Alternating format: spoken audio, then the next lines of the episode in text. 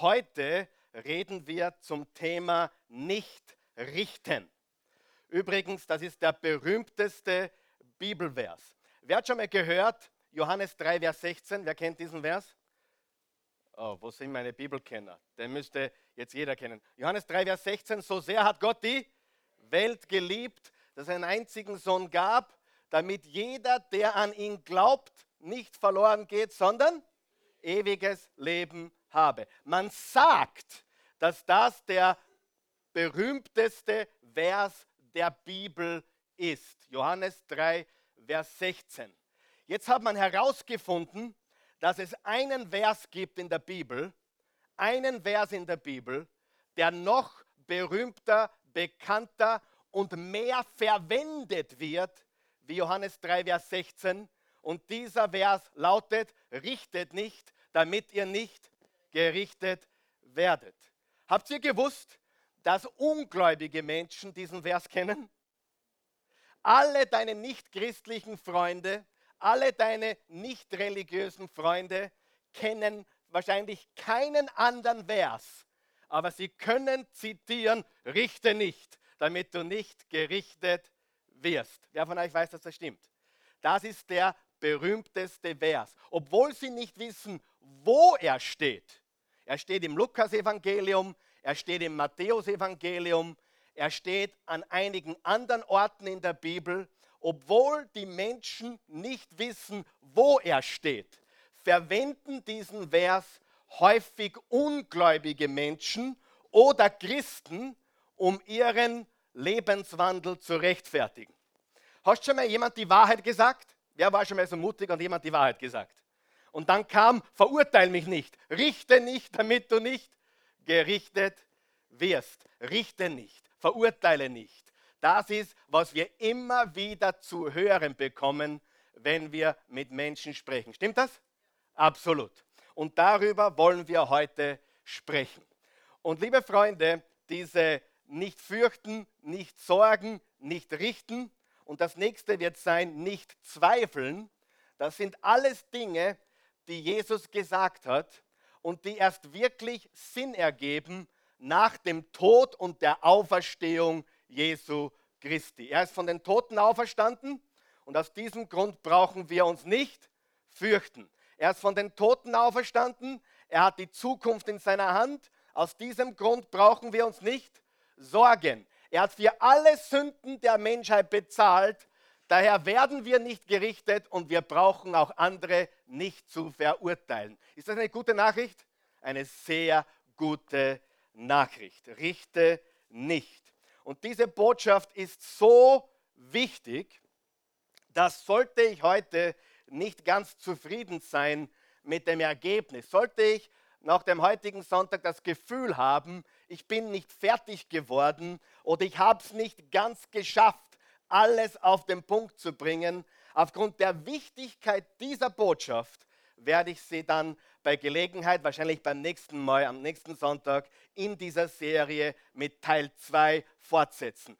Diese Botschaft ist ganz, ganz, ganz, ganz wichtig und sie braucht eine ganz besondere Sonderbehandlung. Auch deswegen, weil viele Menschen diesen Vers falsch verwenden. Stimmt das? Falsch verwenden. Richte nicht, damit du nicht gerichtet wirst. Das kann man richtig verwenden. Man kann es aber auch so verwenden, um alles, was einem Menschen sagen, abzuwehren und zu sagen, hey, sag mir nichts, richte mich nicht, ich lasse mir nichts sagen, ich vertrage die Wahrheit nicht. Kennst du solche Menschen? Und darüber wollen wir heute sprechen. Habe ich euer Interesse geweckt? Seid ihr bereit? Habt ihr Schreiber bei der Hand?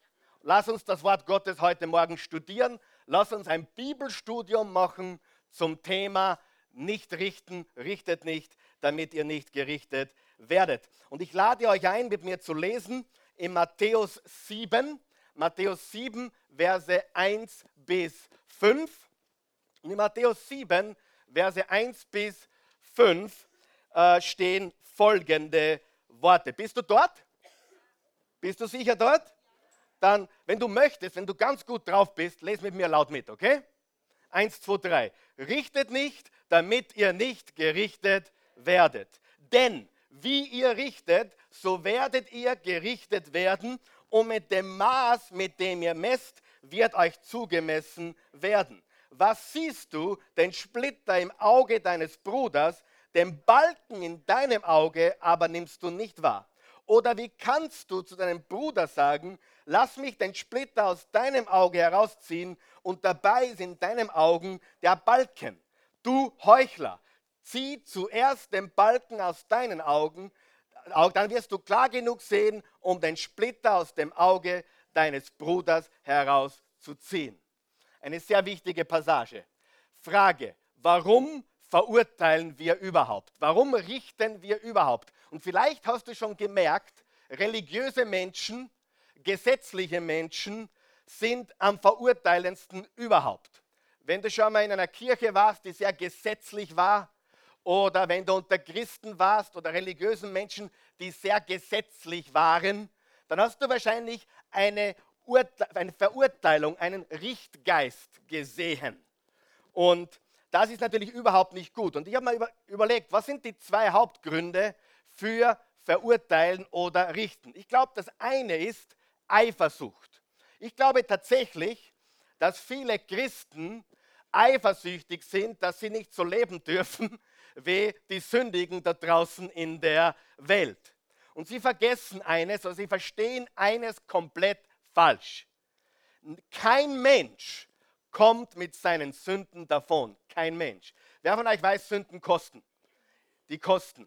Und wenn du das noch nicht gemerkt hast, dann schnall dich an, wenn du weiter tust, was du jetzt tust, was du nicht tun solltest. Wer von euch weiß, du kriegst die Rechnung präsentiert. Hundertprozentig. Stimmt das? zu denken, warum darf der das machen, warum kann der so leben, warum lügt der, betrügt der und schläft jede zweite Nacht in einem anderen Bett, warum kommt der damit davon? Wenn du so denkst, hast du noch nicht verstanden, was eigentlich Sünde bedeutet. Ja, Jesus hat für alle Sünden bezahlt. Halleluja. Bist du froh darüber?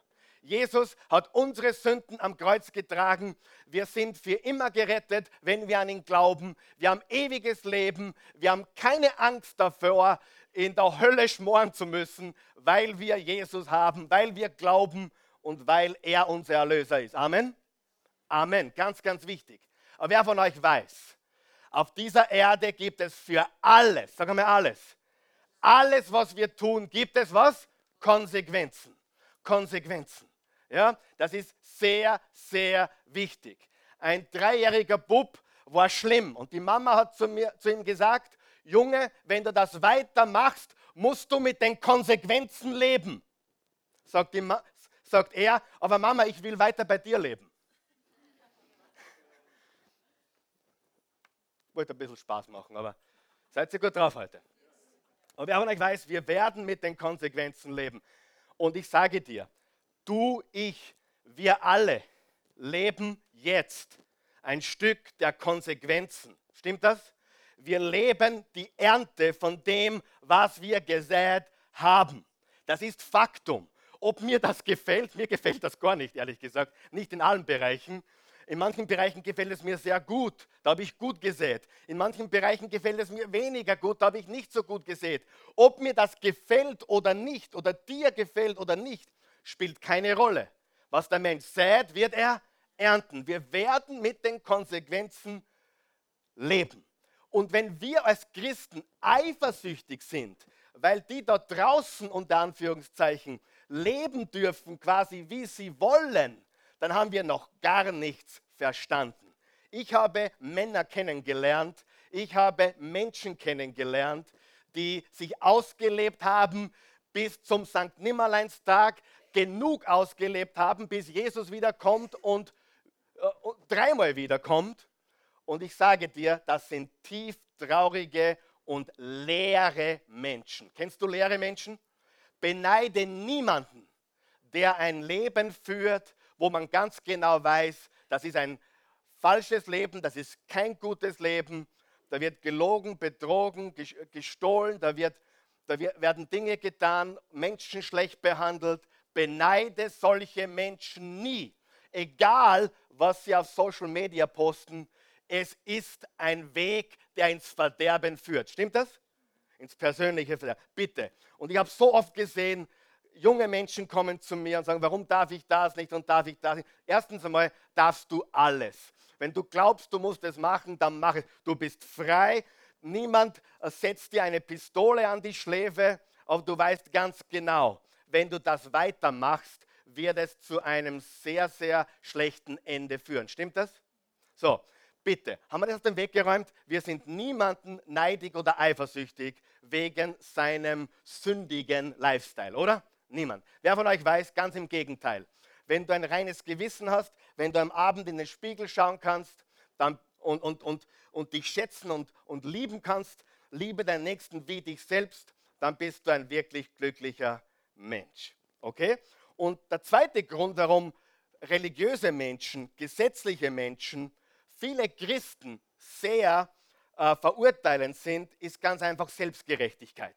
Sie glauben, sie sind besser als andere. Sie glauben, sie haben mehr, es steht ihnen etwas zu, sie sind besonders, sind besonders auserkoren oder besonders berufen oder besonders special oder sie haben schon so lange gepredigt, darum sind sie was Besonderes. Und ich sage dir ganz ehrlich, beneide niemanden, der Jesus schon länger kennt wie du. Ich meine, beneide ihn dafür, dass er, beneide ihn gar nicht, aber freu dich mit dem, dass er Jesus kennt. Aber weißt du, was in der Bibel steht? Im Jakobus 3, Vers 1 steht, diejenigen, die das Wort Gottes lehren, werden strenger beurteilt. Und glaube mir, ich spüre das jeden Tag meines Lebens. Ich werde ganz anders angeschaut wie jeder andere normale Bürger. Ich werde ganz anders betrachtet in dem Moment, wo rauskommt, wer ich bin und was ich mache, als andere Menschen. Bitte beneide niemanden, der irgendetwas äh, für Jesus tut und in, der vordersten Front steht. Beneide ihn dafür, dass er Jesus dient, aber nicht dafür, dass er äh, ja, so, so streng rangenommen wird, sozusagen. Selbstgerechtigkeit ist nicht nur arrogant, sondern ignorant. Jemand, der selbstgerecht ist, weiß nicht, wer er wirklich ist. Ich weiß, ich bin ein Sünder, der durch die Gnade Gottes gerettet ist. Ich bin nicht besser als du und du bist nicht besser als ich. Wir sitzen alle im gleichen Boot. Römer 3, Vers 23. Äh, alle haben die Herrlichkeit Gottes verloren und alle samt sind wir Sünder. Also, was bedeutet diese Passage wirklich? Sollten wir überhaupt nicht richten? Gehen wir zurück zum Vers 1 bitte. Sollten wir überhaupt nicht richten? Die Frage ist, sollten wir überhaupt nicht richten? Wer, wer, wer sagt, nein, wir sollten überhaupt nicht richten? Wer sagt, das ist ein Blödsinn, wir sollten sehr wohl richten? Absolut. Wenn du jetzt beim ersten Mal aufgezeichnet hast, dann, möcht, dann bist du halt am richtigen Ort, weil wir müssen sogar richten. Frage. Wenn du weißt, dass dein Nachbar, dein Nachbar, der neben dir wohnt, eine Zwölfjährige missbraucht, wirst du einschreiten oder nicht? Ja oder nein? Ist es dein Job, ein Urteil zu, nicht ein Urteil in dem Sinne, aber ist es dein, dein, dein Job einzugreifen und etwas zu unternehmen? Okay, okay, absolut. Oder sollte man sagen, nein, das geht mir nichts an, jedem sein Ding. Ja. Was ist, wenn es deine zwölfjährige Tochter ist? Dann schaut die Welt schon ganz anders aus, oder? Sie, Jesus hat nicht gesagt, dass wir gar nicht richten sollten. Er hat gesagt, dass wir zuerst, sagen wir zuerst, den Balken von unserem Auge entfernen sollen, dann können wir den Splitter im anderen sehen. Ja oder nein?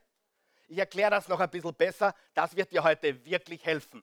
Diese Botschaft, diese Kultur, die wir heute haben, ja nicht richten, ja nicht sagen, ja niemand auf die Zehen steigen, ja nicht anecken, ja immer höflich sein, ist eine Botschaft, die kommt nicht von Gott.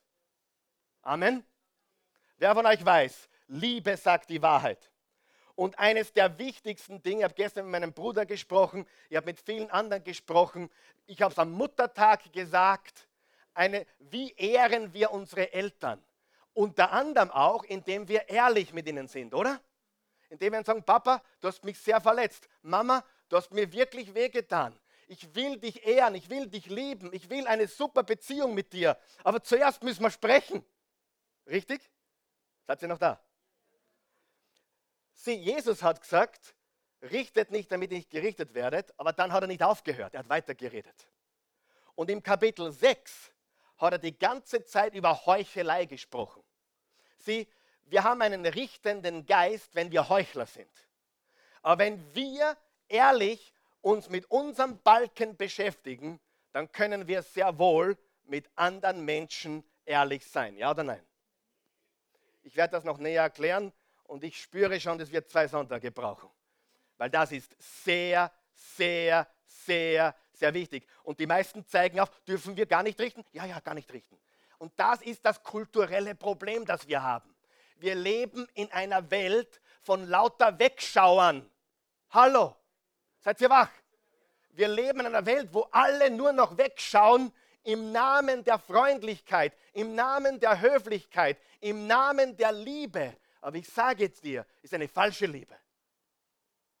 Wenn ich weiß, dass du ein Problem hast und ich kann dir helfen, und du kennst mich, einige von euch kennen mich mittlerweile sehr gut, ich bin jemand, der sagt dir die Wahrheit direkt. Und als Pastor kannst du mir glauben, ich habe viele unzählige, unangenehme Gespräche geführt. Und 90 Prozent der Konfrontationen, die ich getätigt habe, waren, Karl Michael, das geht dich nichts an.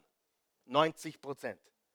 Und ich habe gesagt, mein lieber Freund, ich liebe dich und darum geht es mich sehr wohl etwas an. Amen. Es ist sehr, sehr wichtig, dass wir das verstehen. Wir verurteilen nicht, aber wir greifen ein. Wir sind besorgt um andere Menschen. Und diese Wegschaugesellschaft ruiniert unsere Welt. Niemand mehr greift ein. Ob in der U-Bahn oder am Arbeitsplatz, man schaut lieber weg, damit man ja nicht beteiligt ist. Stimmt das? Ihr schaut mir an wie eine. Seid ihr noch? Hallo. Helft mal ein bisschen. Halleluja. Gut. Hier ein paar wichtige Hinweise. Bist du bereit? Vier kurze Punkte. Wem hilft das schon heute? Drei von euch, super. Wichtige Hinweise. Wichtiger Hinweis Nummer eins: Richte nicht oberflächlich. Richte nicht oberflächlich. Und wenn du dich fragst, warum sich der Karl Michael hier so gut auskennt, dann hast du gerade eine Frage beantwortet. Ich kenne mich deswegen so gut aus, weil ich sehr wohl auch, so wie wahrscheinlich alle von euch, die meisten von euch, mit Verurteilen oder Richten gekämpft hat. Hat jemand damit gekämpft? Und vor allem, wenn du ein neuer Christ bist. Ich war ein junger Christ, ich war 18, 19, dann kam ich aufs Bible College und als 19-Jähriger auf dem Bible College wirst du gefährlich, weil du alles weißt. Wer hat mit 19 auch alles gewusst? Ja? Ich habe mit von 19 bis 25 war ich der Allwissende. Karl Michael, der Allwissende. Ich wusste, ich bin nicht allgegenwärtig und ich wusste, ich bin nicht allmächtig, aber ich wusste, ich bin allwissend. Ich weiß alles. Heute mit 46 weiß ich, wie wenig ich weiß und wie dumm ich war und wie viel ich noch zum Lernen habe. Wer von euch weiß, die, die Zeiten verändern sich. Zum Beispiel, wer von euch kennt die, die vier Phasen eines Mannes? Zuerst glaubt er an den Weihnachtsmann, dann spielt er Weihnachtsmann, dann schaut er aus wie der Weihnachtsmann. Die vierte Phase habe ich vergessen, ist wurscht. Ja, auf jeden Fall, ja, die Zeiten verändern sich. Oder anders, mit 20 denkst du die ganze Zeit darüber nach, was denken die Menschen über dich. Wem geht es auch so mit 20? Wem geht es mit 30 noch so? 40. Was denken die Leute über mich? Kennt das jemand? Mit 40 ist es dir wurscht, was die Menschen über dich denken. Und mit 60 kommst du drauf, sie haben nie an dich gedacht. So ändern sich die Zeiten. Wer von euch weiß, kein Mensch, ich wollte jetzt schon was anderes sagen, aber kein Mensch denkt an dich. Die machen sich keine Gedanken über dich. Du brauchst dir keine Sorgen machen, was denken die über mich, weil sie gar nicht an dich denken. Sie sind so beschäftigt mit sich selbst, dass sie nicht an dich denken. Und du lebst für Menschen, um ihnen zu gefallen, die gar nicht an dich denken. Hervorragend, oder? Wunderbare Welt. Richte nicht oberflächlich. Im Johannes 7, Vers 24 sehen wir, dass wir sehr wohl richten sollten. Aber, was steht hier? Richtet nicht nach dem äußeren Schein, sondern urteilt gerecht. Lesen wir das gemeinsam. Richtet nicht nach dem äußeren Schein, sondern urteilt, urteilt, was? Gerecht, richtet gerecht. Hallo, was heißt das? Frage, wer von euch hat in der Schule einen ungerechten Lehrer oder Lehrerin oder Professor oder wer zu einem kommt, der dich überhaupt nicht mögen hat? Ich habe mehrere solche gehabt. Also egal, was ich getan habe, äh, da gab es so einen, einen, einen Lieblingsschüler, egal was der gemacht hat, der hat immer die beste Note bekommen. Egal was ich getan habe, es war nie genug. Wer kennt es? Einfach, du fühltest dich ungerecht behandelt. Das ist ein falsches Urteil. Wer von euch weiß, es gibt Lehrer und Lehrerinnen, Eltern, die urteilen ungerecht. Ja oder nein? Aber Frage, sollte der Lehrer gar nicht urteilen? Soll, sollte der Lehrer richten oder nicht? Ja oder nein? Natürlich. Ob er ein Einser oder ein Fünfer hergibt oder ein Dreier, ist ein Urteil, oder? Ist ein Urteil. Es ist ein Richten. Er entscheidet, ob du einen Vierer kriegst oder einen Dreier. Ja oder nein? Also Jesus hat nie gesagt, dass wir nicht richten sollten. Er hat gesagt, dass wir richtig richten sollten. Und wir müssen als weise Menschen ständig Urteile fällen. Ständig.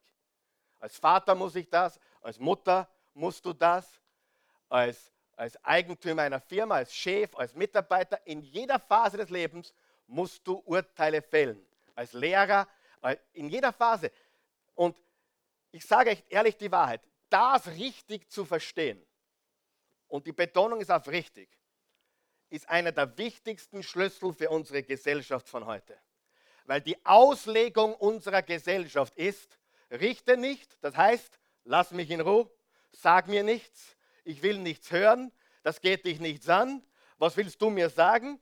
Und das ist die Botschaft der Kultur, in der wir leben. Alle sollen machen, was sie wollen. Und Frage, ist das der richtige Weg? Natürlich nicht. Aber natürlich, wer empfindet es so? Diejenigen, die sich angegriffen fühlen. Aber jetzt einmal die andere Seite. Gibt es verurteilende Christen? Gibt es, gibt es richtende, verurteilende religiöse Menschen?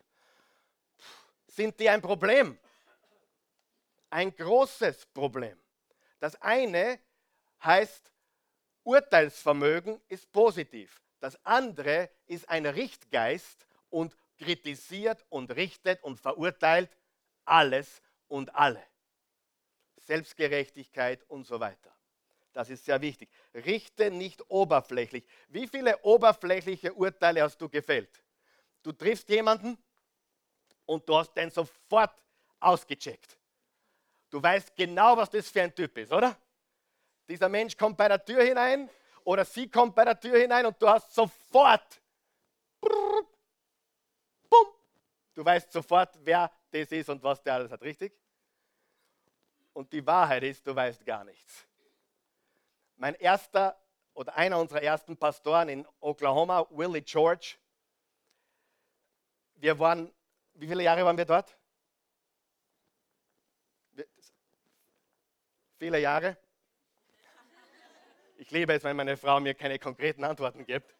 Aber wir waren viele Jahre dort. Und, und dieser Mann hat eine Gemeinde von 15.000 sonntaglichen Besuchern. Drei Gottesdienste hintereinander mit jeweils 4.000 bis 5.000 Menschen, davon 2.000 bis 3.000 Kinder. Und jetzt sage ich euch etwas. Das dürft ihr aber nicht weiter sagen, okay? Er war mir nie sympathisch. Nie. Er war mir immer unsympathisch. Immer. Und trotzdem waren wir Jahre dort. Das, was der uns beigebracht hat, war phänomenal.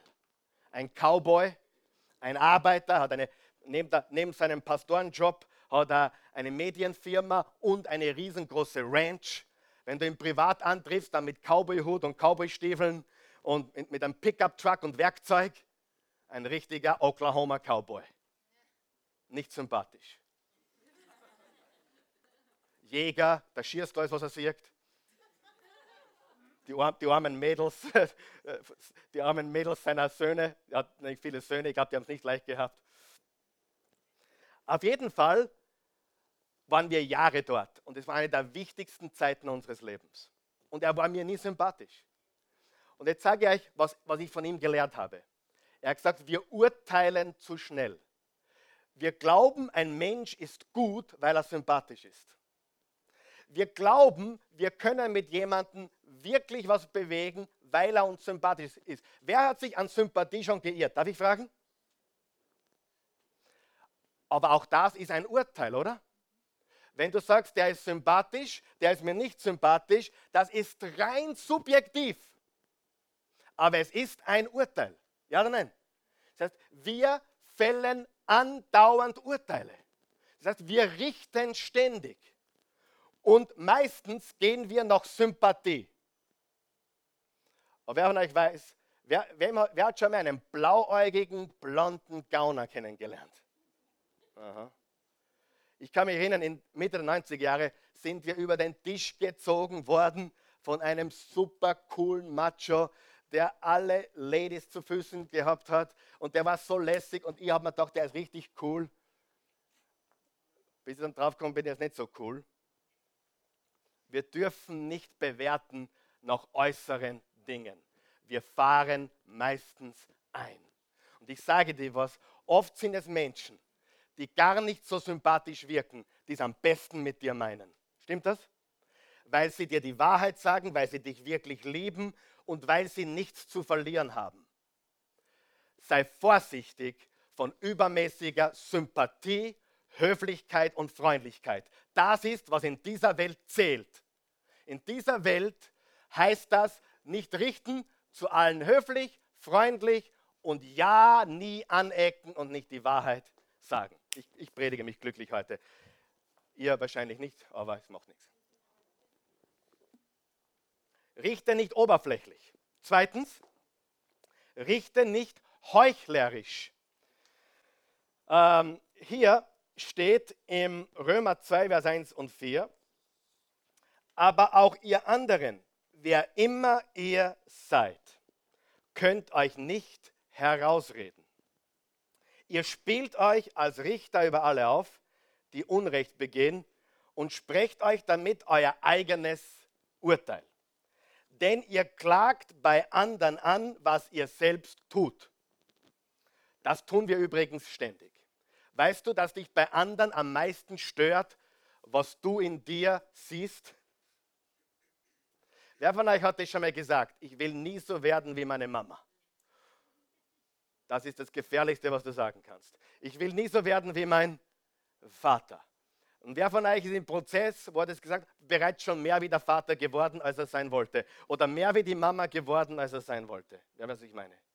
Und das, was uns so stört, sind Dinge, die wir selbst in uns haben.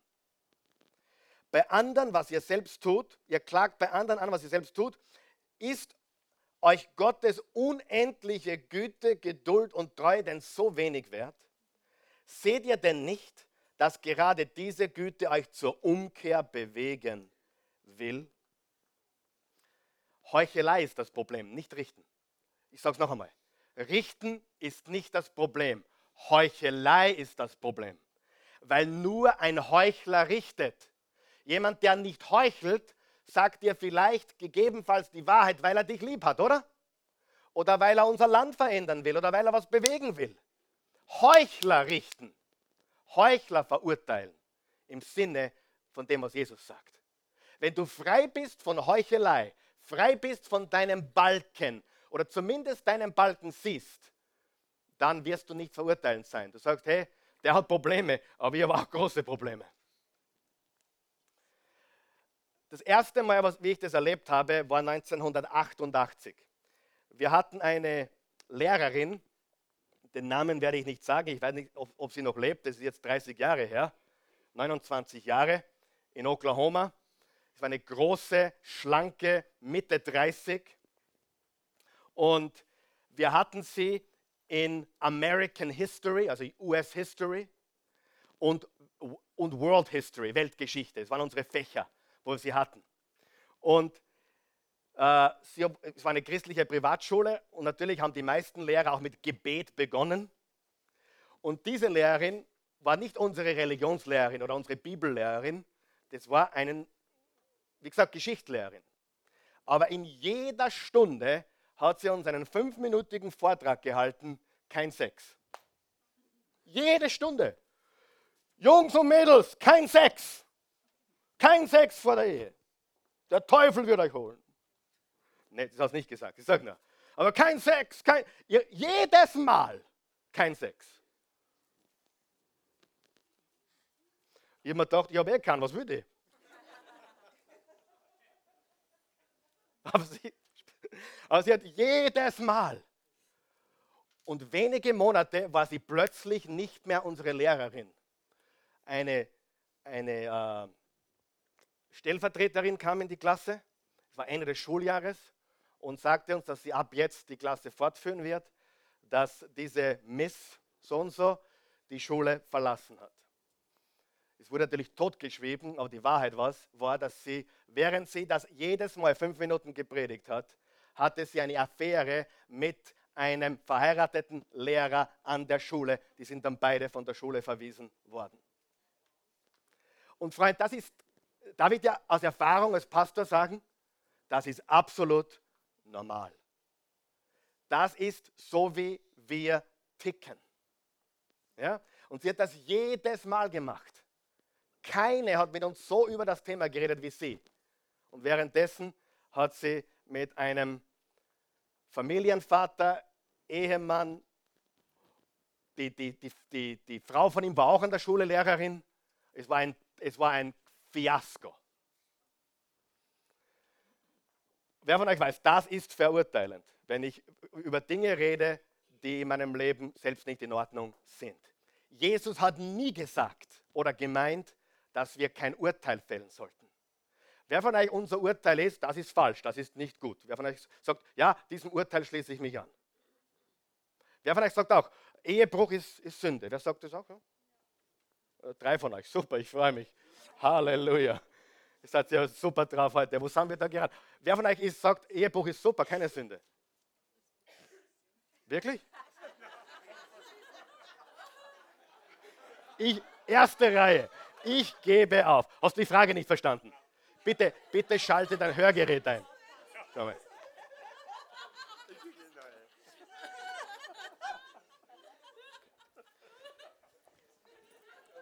Hörgerät geht wieder? Ich muss, damit ich heute schlafen kann. Ich kann, Hans, wenn du mir das nicht aufklärst jetzt, kann ich am Abend nicht schlafen. Ist Ehebruch Sünde, ja oder nein? Oh, Halleluja. Danke, Jesus. Danke, Jesus. Aber merkt ihr, er hat, grad, er hat gerade gerichtet. Er hat gerade ein Urteil gefällt, oder?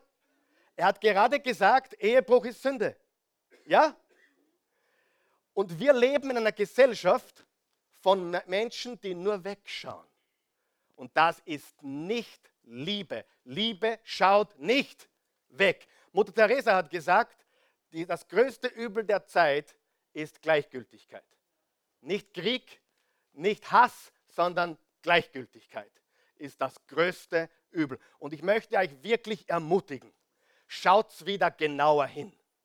Schaut wieder genauer hin, ob es euren Nachbarn gut geht Schaut wieder genauer hin, wie es euren Kindern wirklich geht. Und schaut wieder genauer hin, was sich wirklich abspielt am Arbeitsplatz. Nicht um zu verurteilen, sondern um zu helfen, wenn du kannst. Amen. Sehr wichtig. Das Wegschauen und alles geht und alles ist toll und dein Weg ist dein Weg und mein Weg ist mein Weg und unser Weg ist unser Weg und ist eh wurscht, was die anderen machen. Das ist nicht Liebe. Markus, bist du meiner Meinung? Das ist nicht Liebe. Liebe muss gehorchen und Liebe muss etwas unternehmen. Gut. Nummer drei. Als Christen dürfen wir Nicht-Christen nicht nach einem christlichen Standard richten. Was heißt das? Das bedeutet, dass wir sie lieben wir lieben die Menschen, egal was sie tun. Wir lieben, wenn jetzt da jemand reinkommt, dieser Mensch kennt Jesus Christus ganz und gar nicht. Dieser Mensch lebt einen Lifestyle, mit dem wir überhaupt nicht einverstanden sind. Was machen wir mit diesem Menschen? Schön, dass du da bist. Wir wollen dir einen Weg zeigen, der ist viel besser als der jetzige. Wir wollen dir helfen. Wir, wir tun weder verurteilen, wir sprechen nicht einmal an, was er tut. Wir wollen diesen Menschen zum Leben, zum lebendigen Wasser führen. Weißt du, wenn Menschen, die Jesus nicht kennen, anders leben wie du, dann ist das normal. Das ist ganz normal. Da, ich frage dich einmal anders. Was, eine Katze macht was? Was macht sie? Wer weiß das noch? Sagen Miau. Ein Hund macht Wuff. Er macht Wow, Wuff oder was auch immer. Was macht eine Kuh? Was macht äh, ein Elefant? Das, das braucht man bei den Samson, der kann das perfekt. Mein Punkt ist der, was machen Sünder? Was machen Sünder? Sie sündigen. Lieber Freund, ich habe fast alle Sünden durchprobiert. Fast alle. Und ich kann sagen, es hat Spaß gemacht. Ich weiß, jetzt sind einige da, oh, der Pastor hat gesagt, Sünde hat Spaß gemacht. Ja. Und wenn du gesündigt hast und es hat dir nicht Spaß gemacht, bist du selber schuld. Wenn du gesündigt hast und es macht nicht Spaß, dann hast du es nicht richtig gemacht. Weißt du, was in der Bibel steht? Wer weiß, was im Hebräer 10 steht? Der Genuss der Sünde für eine kurze Zeit. Die Bibel sagt, Sünde macht Spaß für eine kurze Zeit. Oh ja, sie macht Ur. In Wienerisch sagt man Urspaß. Aber wer von euch weiß, es beißt irgendwann einmal. Und es brennt und du würdest dir wünschen, es nie begonnen zu haben, richtig? Oh ja. Wir haben einen viel besseren Weg. Einen viel besseren Weg. Und hier im 1. Korinther 5, Vers 12 bis 13 steht, es ist nicht unsere Aufgabe, Leute zu verurteilen, die nicht zur Gemeinde gehören. Die Gemeinde sind die Christen. Es ist nicht unsere Aufgabe, äh, Leute zu verurteilen, die nicht äh, zu Jesus Christus gehören. Das wird Gott tun. Gott wird sich um diese Menschen kümmern. Aber für das, was in der Gemeinde geschieht, tragt ihr die Verantwortung. Entfernt den Bösen aus eurer Mitte. Heißt es schon in der Heiligen Schrift. Was heißt das? Das heißt, dass wir sehr wohl, sehr wohl, wenn wir Dinge sehen, eingreifen sollten. Wir sollten abwägen, ist es wichtig genug? Steht es dafür? Wer von euch weiß, diese Weisheit, soll ich es übersehen oder eingreifen? Ist ganz wichtig. Ich habe als Pastor, ich habe schon gesagt, hunderte Gespräche geführt, wo ich dann anschließend gehört habe, Karl Michael, das geht dich nichts an, das ist mein Leben habe ich riskiert. Es macht überhaupt nichts aus. Aber ich habe es getan. Die Wahrheit ist, dass das unsere Aufgabe ist. Auch deine Aufgabe, das zu tun. Aber erst, wenn du den Balken aus deinem Auge beseitigt hast. Was sagt Jesus? Ziehe zuerst. Sag mal zuerst. Habt ihr in der Schule Reihenfolge gelernt? Zuerst und danach. Jesus sagt nicht, dass wir den Splitter nicht behandeln sollten. Er sagt, kümmert euch zuerst um was? Um den Balken, damit ihr klar sehen könnt. Ganz wichtig. Weißt du, wie wahr das ist? Wenn du ein reines Gewissen hast, wenn du, du brauchst nicht perfekt sein, nicht falsch verstehen, der, der Balken heißt, den Balken entfernen heißt nicht, dass du perfekt bist. Aber es heißt, dass dir klar ist, dass du genauso was hast wie der. Und die Botschaft ist, es geht uns was an. Und jetzt gehen wir zum vierten und letzten Punkt. Und der lautet, unser Ziel ist immer, Gefallene wiederherzustellen. Unser Ziel ist immer, Gefallene wiederherzustellen. Und jeder von uns fällt von Zeit zu Zeit. Und jeder von uns braucht die Gnade Gottes und braucht Wiederherstellung. Lesen wir Galater 6, Vers 1 bis 2. Liebe Brüder und Schwestern, auch wenn, bei einem, auch wenn jemand bei einem Fehltritt ertappt wird, so sollt ihr, die ihr vom Geist bestimmt seid, den Betreffenden im Geist der Sanftmut zurechtbringen. Doch gib acht, dass nicht auch du in Versuchung gerätst. Tragt einer des anderen Last, so werdet ihr das Gesetz Christi erfüllen. Was sollten wir tun, wenn wir jemanden erwischen, dass er sich verfehlt hat? Ihn im Geist der Sanftmut, was? Zurechtweisen. Zurechtweisen und zurechtbringen. In welchem Geist? Im Geist der Sanftmut. Also nicht im verurteilenden Geist, sondern in einem sanftmütigen Geist die Wahrheit sagen. Die Wahrheit sagen. Die Bibel sagt über Jesus, er kam mit Gnade und Wahrheit. Mit Gnade und Wahrheit. Brauchen wir Gnade? Brauchen wir Wahrheit? Was passiert in einer Familie, wo nur Gnade herrscht? Was kommt da raus? Chaos, oder? Wenn nur Gnade herrscht, nur Liebe, was kommt raus? Chaos. Was ist, wenn nur Wahrheit herrscht? Gesetz, Rebellion, Hass gegen die Eltern. Richtig? Was, was haben gute Eltern? Gnade und Wahrheit. Gnade und Wahrheit. Ich weiß das, äh, früher, wie wir, wie wir noch zwei Koffer mitnehmen haben dürfen, bei dem jetzt darf man nur meinen Koffer mitnehmen beim Pflegen, aber wir haben, wie wir von Amerika zurückgekommen sind, immer viele Koffer. Und die, die sind damals 70 Pfund, also, also über 30 Kilo. Jetzt kriegst du wie viel? 20 Kilo, irgendwas. Früher hat es gegeben zweimal 30, zweimal 70 Pfund. Und ich war natürlich immer der, der die Koffer rausschleppen hat dürfen. Ja? Und bei, bei sieben Kindern und zwei Koffer pro Stück bin ich oft gegangen. Und zuerst habe ich es mit einem Koffer probiert. Und dann bin ich drauf gekommen, obwohl zwei Koffer doppelt so schwer sind, geht es viel leichter. Und genauso ist es mit Gnade und Wahrheit. Gnade alleine, oh, wir haben uns alle lieb, mach was du willst, wir lassen alles zu, mach was du willst, führt zum Chaos. In einer Familie, in einem Land, in einer Firma, wer von euch weiß das? Überall. Als Unternehmer weiß ich, wenn der Chef einmal zu lange weg ist und nicht kontrolliert, was passiert?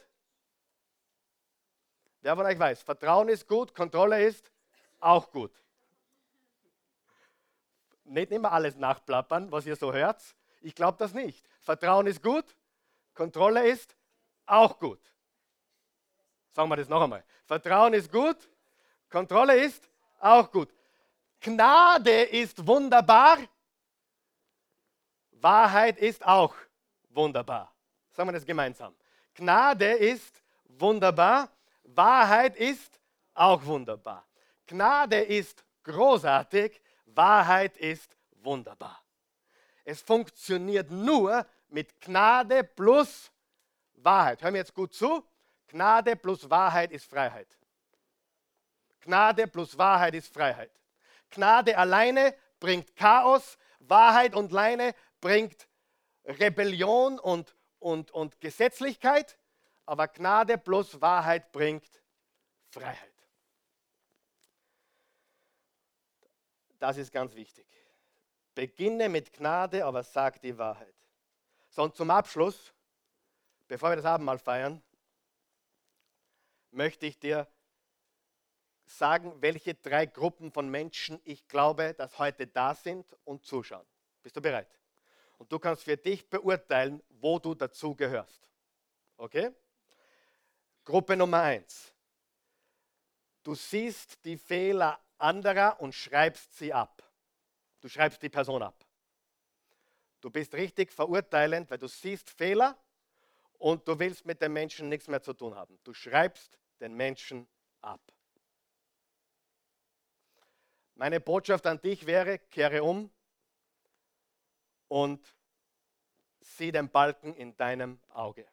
Du bist selbstgerecht, du bist überheblich, du bist ignorant und arrogant. Amen. Halleluja. Nicht schauen, ich weiß, wovon ich rede. Erste Gruppe, du siehst die Fehler anderer und schreibst sie ab. Wer kennt es?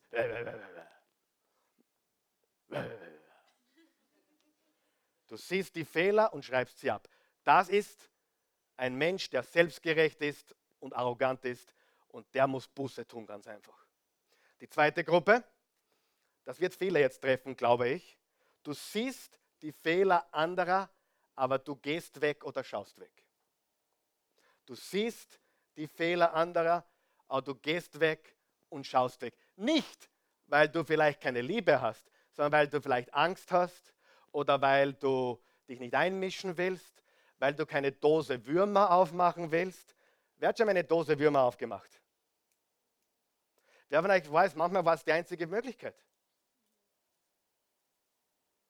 Wer von euch weiß, ohne Wahrheit ändert sich nichts. Was hat Jesus gesagt? Die Wahrheit macht euch frei. Also so nach dem Motto, ich lasse dich in Ruhe. Lass du mich in Ruhe, ich lasse dich in Ruhe. Wir lassen einander in Ruhe und wir sagen nichts. Darf ich fragen, wer da dazu gehört? Natürlich traut sich niemand aufzeigen. Ihr seid Feiglinge auch noch. Wiederholen wir kurz. Gruppe 1. Du siehst die Fehler und du schreibst den Menschen ab. Du bist kritisch, verurteilend, du schreibst ihn ab. Gruppe 2. Du siehst die Fehler, du gehst weg, schaust weg. Du sagst, na, ich mische mich lieber nicht. Ich will dann nicht, ich will nicht, ich, ich, ich gebe mich nichts an. Die sollen selber klarkommen. Die Armen, aber ich kann nichts machen. Richtig? Und Gruppe Nummer drei, du wurdest konfrontiert, aber du hörst nicht zu. Du wurdest konfrontiert, aber du hörst nicht zu. Und das ist eine sehr gefährliche Gruppe, denn diese Gruppe macht Folgendes. Du wirst konfrontiert von jemandem, der dich liebt. Vielleicht von deinem Sohn, von deiner Tochter, vielleicht von deinen Eltern, vielleicht von deinem Bruder, vielleicht von deiner Schwester, vielleicht von deinem Mitarbeiter, vielleicht von deinem Chef. Du wirst konfrontiert in Liebe. Und du hörst nicht, sondern du sagst, was geht dich das an? Richte nicht, verurteile mich nicht, lass mich in Ruhe. Und du sagst sogar, hey, ich höre Gottes Stimme selbst. Wer von euch weiß, manchmal schickt dir Gott einen Pastor, manchmal eine Schwester, einen Bruder, manchmal jemand, der dich wirklich lieb hat. Manche Menschen warten, dass Gott endlich zu ihnen spricht und er macht schon ständig durch die Ehefrau, den Ehemann, den Bruder, den Vater, den Sohn, die Tochter und so weiter. Amen. Wiederholen wir die drei Gruppen und dann, das ist deine Hausaufgabe, dass du dich damit beschäftigst. Bist du bereit? Wem hilft das? Das sind schon ein bisschen mehr wie am Anfang. Gruppe Nummer eins, du siehst Fehler und du schreibst den Menschen ab. Gruppe Nummer zwei, du siehst Fehler und du schaust weg und gehst davon. Oder Gruppe Nummer drei, du wurdest konfrontiert, aber du hörst nicht auf liebevolle Konfrontation, sondern denkst, das ist Verurteilung und die wollen mich nur richten. Und was stimmt heute wie im Kindergarten? Wer nicht hören will, muss fühlen. Stimmt das oder nicht? Also ich frage euch zum Abschluss, oder ich ermutige euch zum Abschluss, euch über diese drei Fragen oder diese drei Gruppen Gedanken zu machen, wo du dazugehörst und wo du eingreifen sollst. Die erste Gruppe muss Buße tun. Die zweite Gruppe sollte lernen, liebevoll zu konfrontieren und die dritte Gruppe sollte lernen, zuzuhören. Wer ist jetzt immer noch der Meinung, wir sollten überhaupt nicht richten? Wer sagt, wir sollten richtig richten? Liebevoll, in Wahrheit und nicht oberflächlich, nicht heuchlerisch und nicht Menschen, die es nicht besser wissen, weil sie gar nicht glauben. Und immer Menschen versuchen zu, zu heilen, zu, wiederherzustellen und zurechtzubringen. Aber die Botschaft unserer Kultur richtet nicht, lass mich in Ruhe, es geht dich nichts an, zerstört unsere Gesellschaft. Weil das ist die größte Ausrede aller, die so leben wollen, wie sie leben wollen. Lass mich in Ruhe, es geht dich nichts an. Okay? Lass uns aufstehen.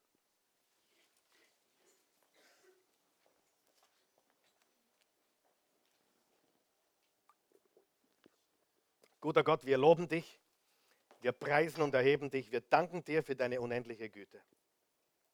Ich danke dir für jeden Menschen, der hier ist und ich danke dir auch für, dafür, dass wir diese Worte von dir aus Matthäus 7 heute lesen durften, anschauen durften, äh, unter die Lupe nehmen durften und wirklich verstehen durften, was das wirklich bedeutet. Wir danken dir dafür, dass du ein guter, gnädiger Gott bist, der uns die Gnade gibt und die Wahrheit gibt. Du bist voller Gnade, voller Güte und du bist voller Wahrheit. Und wir, wir wollen dir ganz einfach sagen, dass wir alles haben wollen, was du für uns hast.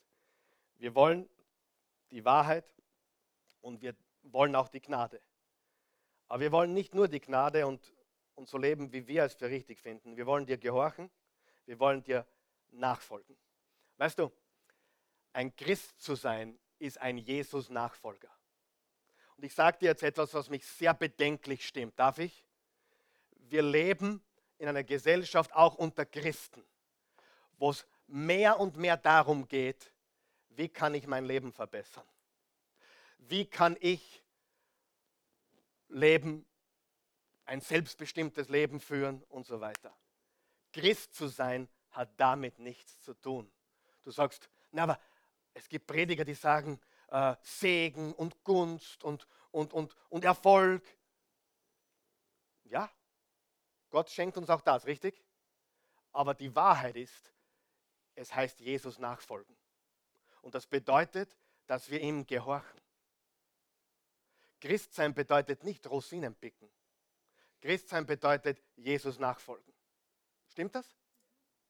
Und darauf liegt der Segen. Und ich, hab, ich kann das sagen, weil ich zehn Jahre in Amerika gelebt habe. Das amerikanische Christentum hat auch schon einige Freikirchen in Europa infiltriert. Ja, wo es darum geht, äh, wie gesegnet du sein kannst und wie, wie dass du geheilt wirst. Und ich sage dir, darum geht es wahrlich nicht. Es geht darum, dass du Jesus folgst und dass du ihm gehorchst. Und ich gebe dir einen Vers, wenn du den lebst, brauchst du dich um nichts Sorgen machen. Matthäus 6, Vers 33. Trachtet zuerst nach dem Reich Gottes.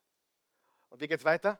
Alles andere wird euch dazugegeben werden. Was machen die meisten Christen heute? Gott segne mich. Oh, deine wunderbare Gegenwart. Oh, segne mich. Lass es auf mich regnen. Halleluja. Und die Wahrheit ist, das ist verkehrt. Wir sollten Jesus nachfolgen. Wir sollten ihm dienen. Wir sollten nach ihm trachten. Und dann kommt das, was wir eigentlich wollen. Der Friede, die Freude, der Segen, die Gunst, alles, was wir wollen. Christsein ist kein Selbstbedienungsladen.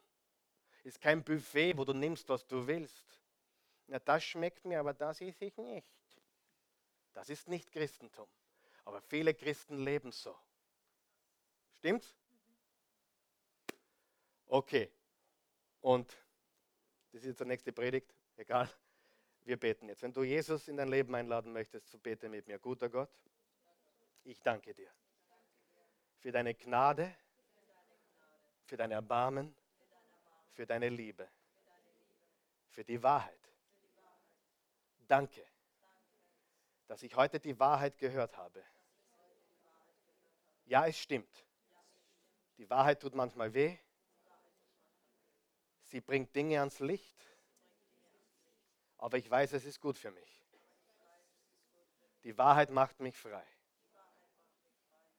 Jesus, ich will jetzt wirklich einen Schritt in die Wahrheit machen. Einen Schritt ins Licht, wo alles aufgedeckt ist, wo vor dir alles sichtbar wird. Ich bitte dich um Vergebung. Schenk mir einen neuen Anfang. Gib mir ein neues Leben. Jesus Christus, sei mein Herr und Erlöser. Vergib mir, wenn ich gerichtet habe in einer Art und Weise, die verurteilend war. Vergib mir, wenn ich feig war und Menschen, die ich liebe oder Menschen, die mich brauchten, nicht die Wahrheit gesagt habe, ihnen nicht geholfen habe, weil ich zugeschaut habe. Vergib mir. Vergib. Und vergib mir auch, dass ich die liebevolle Wahrheit meiner Liebsten, Brüder und Schwestern nicht gehört habe, nicht hören wollte. Ich war rebellisch. Ich habe geglaubt, ich werde verurteilt.